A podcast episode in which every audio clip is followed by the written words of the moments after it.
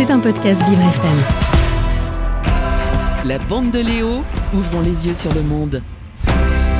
Et oui, quand on parle de sport, on parle forcément de mon camarade Florian Prota, oui, c'est une euh, passion qui nous réunit, le sport, le foot, le rugby, un petit peu tout.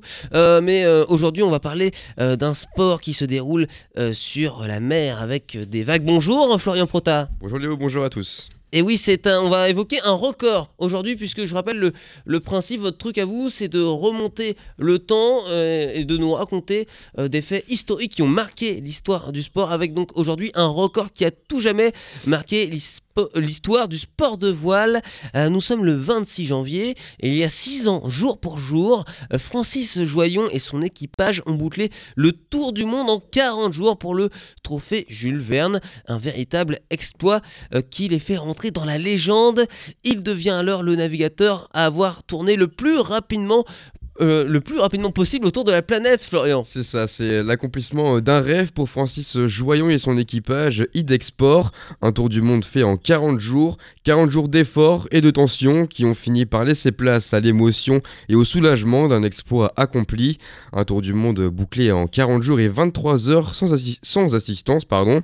C'est 4 jours de moins que le précédent record de ce trophée Jules Verne qui était détenu depuis 2012 par Loïc Perron. L'homme n'a pas caché euh, sa joie à son arrivée à Brest en déclarant, je cite, On a tout donné, on a été à fond tout le temps. Les spectateurs qui passent par là mesurent aussi l'exploit réalisé par ces hommes. Une épopée euh, incroyable où 5 records ont été battus euh, sur différents euh, temps de passage. Mais qu'est-ce que c'est que ce trophée Jules Verne, Florian? Alors il a été lancé il y a 25 ans par les navigateurs et navigatrices Titouan Lamazou et Florence Artaud, euh, tristement euh, disparus dans un accident euh, d'hélicoptère. Ce trophée consiste en fait à faire le tour du monde à la voile en moins de 80 jours avec aucune assistance extérieure. Sans assistance, mais c'est un défi nautique qui récompense le tour du monde à la voile le plus rapide réalisé, bien sûr, euh, en équipage. Et on parlait donc de l'exploit de euh, Francis euh, Joyon et de son équipage, un homme qui est en plus un habitué des records, Florian. Et Willio, c'est ce qu'on appelle un- communément un homme des records. Nous sommes euh, en 2004 et Joyon devient le premier marin à faire le tour du monde sur multicoque, qui possède tout simplement euh, deux coques et sans escale. Un exploit euh, qui se faisait avant lui avec justement une, escale, justement.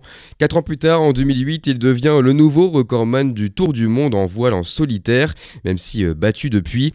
Il remporte ensuite plusieurs records océaniques, qui devient une spécialiste et devient donc un spécialiste redoutable dans la navigation.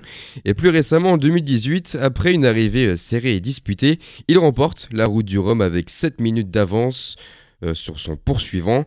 Vous l'avez compris, Francis Joyon est un habitué des exploits et de la course à voile, une discipline devenue au fil du temps une vraie spécialité française. Et vous Léo, vous faites euh, un peu de voile chez vous en Normandie? Bah oui, euh, écoutez, moi il m'arrive euh, de temps en temps le week-end de monter sur le toit, puis quand il y a du vent, bah voilà, je... la mer est pas très loin en plus, hein, je vais au Havre. Euh, non, Je j'ai jamais testé, mais pourquoi pas, c'est vrai que ça souffle bien par chez moi. C'était un podcast Vivre FM. Si vous avez apprécié ce programme, n'hésitez pas à vous abonner.